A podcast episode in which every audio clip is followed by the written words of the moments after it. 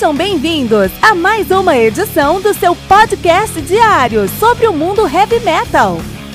Esse é o Metal Mantra, o podcast do metal sagrado.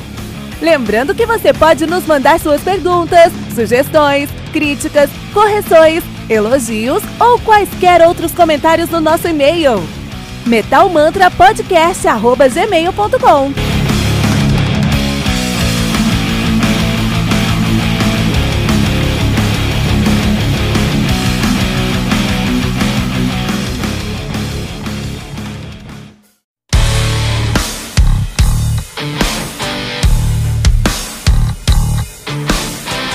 Olha aí, estou invadindo o seu episódio rapidinho porque temos uma pergunta importante. Você ama o heavy metal? Acredito que a resposta seja com certeza, mas o que você tem feito para apoiar o metal todo dia? Aqui no Metal Mantra nós postamos dois episódios por dia, duas entrevistas por semana e uma retrospectiva aos finais de semana. E precisamos da sua ajuda para continuar a levar o metal para ainda mais pessoas. E ainda vamos te dar duas recompensas exclusivas. Toda semana tem o Heavy Bulletin, uma revista digital com o melhor do mundo do heavy metal.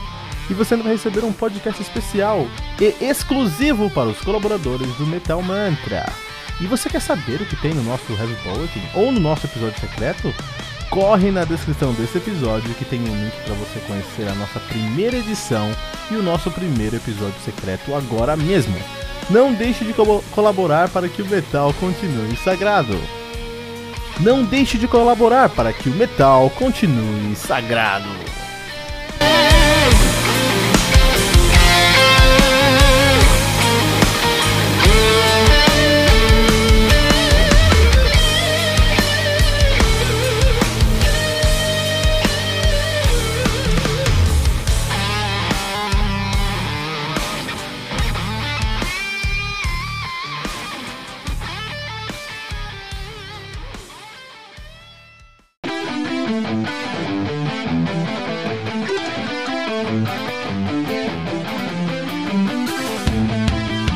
A Dramatic Turns of Events do Dream Theater, álbum lançado no dia 13 de setembro de 2011 pela Roadrunner Records. Álbum que contei com 9 músicas, totalizando uma hora e 17 minutos de play, o que é padrão pro DT. DT é isso aí, uma hora pra cima, né?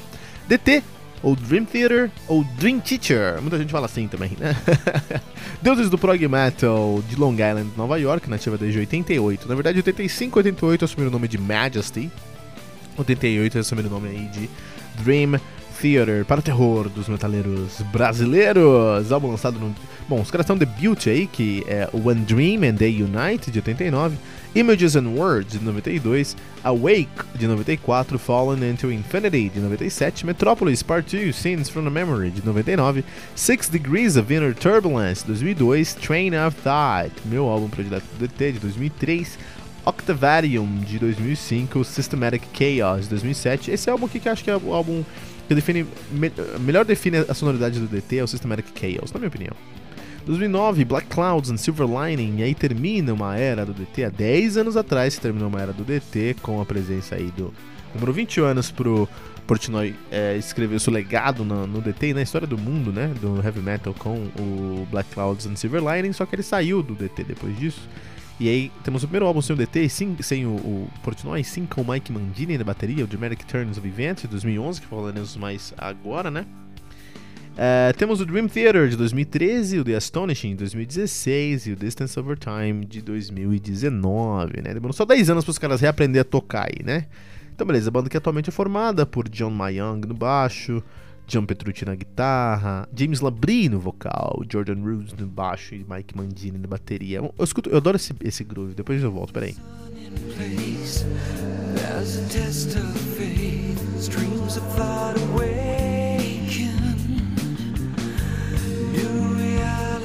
Puta groovão, né? Adoro esse groove, groove do Mayung. Mayung ele faz grooves excelentes, né?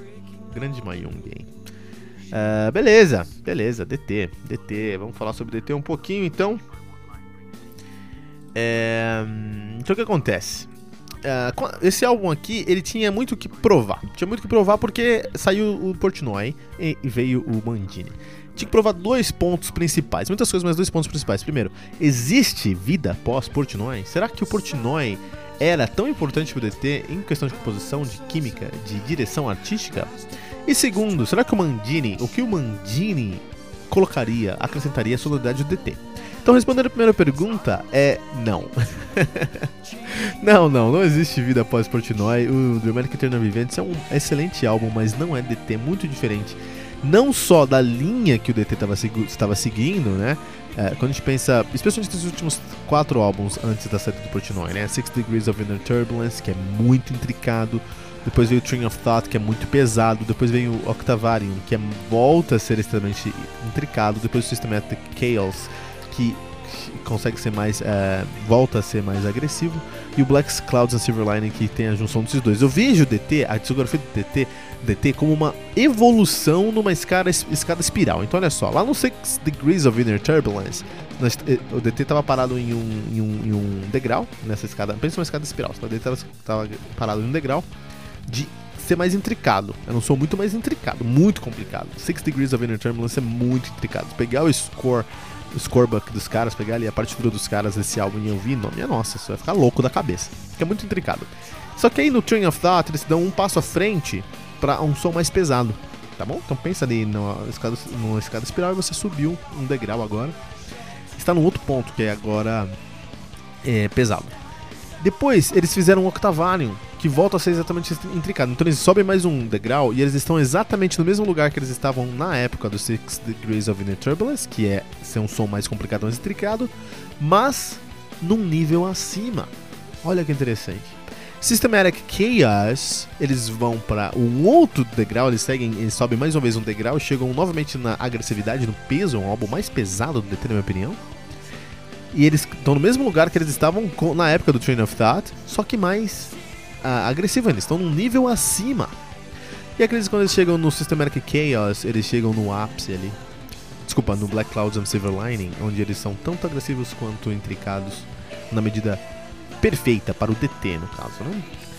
Só que aí o Dramatic Turn of Events, eles não estão nem subindo, eles, eles, podiam subir um degrau. Eles podiam descer um degrau, tava tudo bem.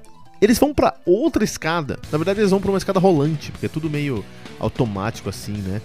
É, falta uma direção nesse álbum. Então, é, eu acho um grande, grande problema do, do, do, do Systematic, do Dramatic Turns of Events é o fato de não seguir uma direção que o DT estava seguindo. Ah, beleza, mas aí saiu o Portnoy, a gente não pode fazer a mesma coisa, a tem que fazer algo diferente, temos que ir para outro ponto. Não tem problema, tá bom.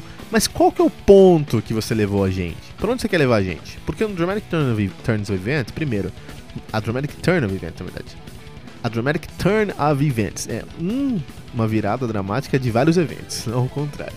A Dramatic Turn of Events é um álbum que, por um lado, fala de, o DT é mais que o Portnoy, a gente pode continuar sem o Portnoy, mas por outro lado, como que ele vai continuar com o Portnoy? Que não explica como é que ele vai continuar com o Portnoy. Então é muito complicado. É, e aí, se a gente pensa nos outros álbuns do DT, a gente vai falar sobre isso depois, continua sem direção. A Dream Theater não tem direção alguma. The Astonishing é o maior a maior decepção musical que eu tive na minha vida. É um álbum terrível. E o Distance Over Time, sim, ele volta pra nossa escala espiral e aí eles estão um ponto. Ali até um, no mesmo nível ali do Black Clouds do Silverline. Mas pode ter que discutir isso um outro dia, no dia que a gente falar sobre Distance Over Time, né? A segunda pergunta que esse álbum tinha que responder o que, que o Mandini podia trazer para o DT. E a resposta é nada.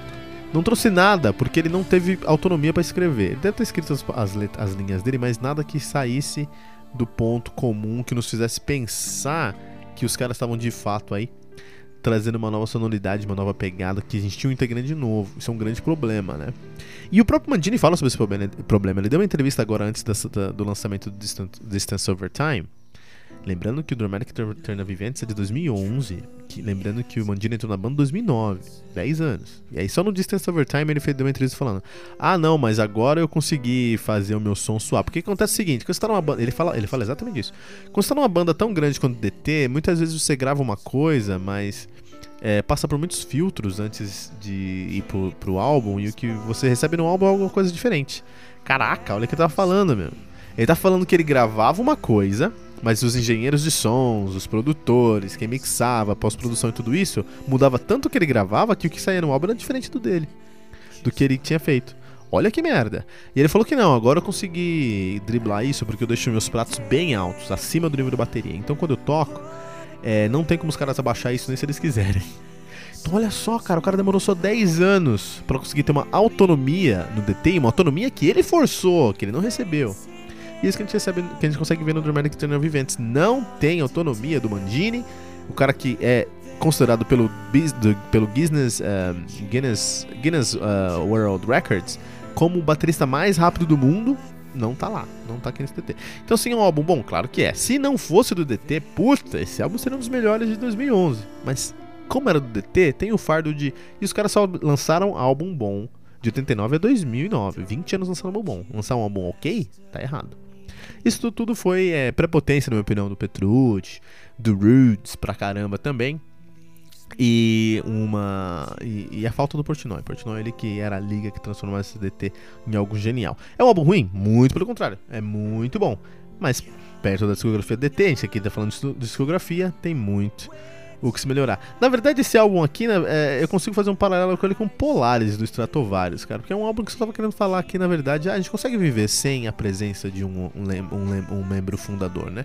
O, o, o, membro fundador, na verdade, né? Porque é o, é o principal.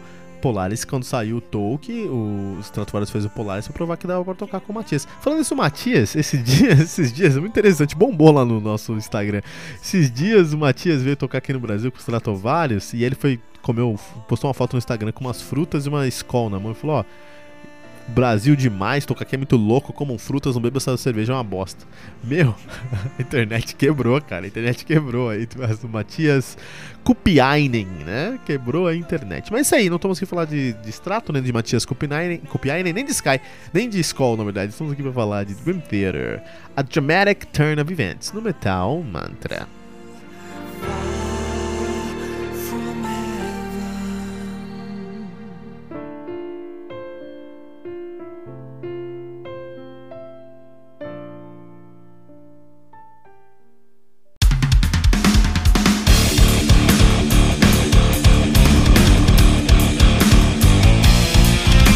Você ouviu mais uma edição Metal Mantra, o podcast do Metal Sagrado. Apresentação: Kilton Fernandes. Não deixe de compartilhar a palavra do metal compartilhando esse episódio, usando a hashtag Metal Mantra.